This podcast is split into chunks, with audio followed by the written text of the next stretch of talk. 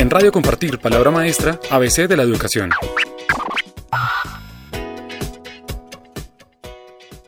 Ser maestro investigador. Decir maestro investigador sea tal vez una redundancia.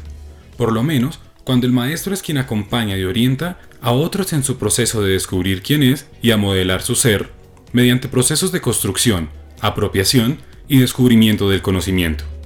Entendiendo el conocimiento como aquello que nos ayuda a encontrar respuestas, ser investigador es usar herramientas de pensamiento que nos conducen de forma sistemática y metódica a encontrar respuestas a preguntas que surgen de situaciones o problemas que observamos.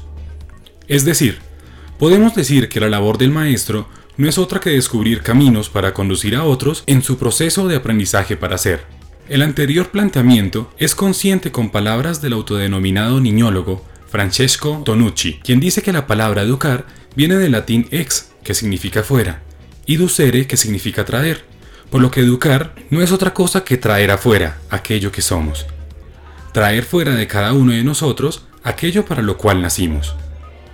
Descubrir aquello que somos si entendemos que el objetivo de la educación es el pleno desarrollo de la personalidad humana. La misión de la escuela ya no es enseñar. El maestro de hoy en día es entonces aquel que es investigador, no el investigador de bata blanca, sino aquel que utiliza los pasos y herramientas de la investigación para acompañar y orientar a sus estudiantes a descubrirse.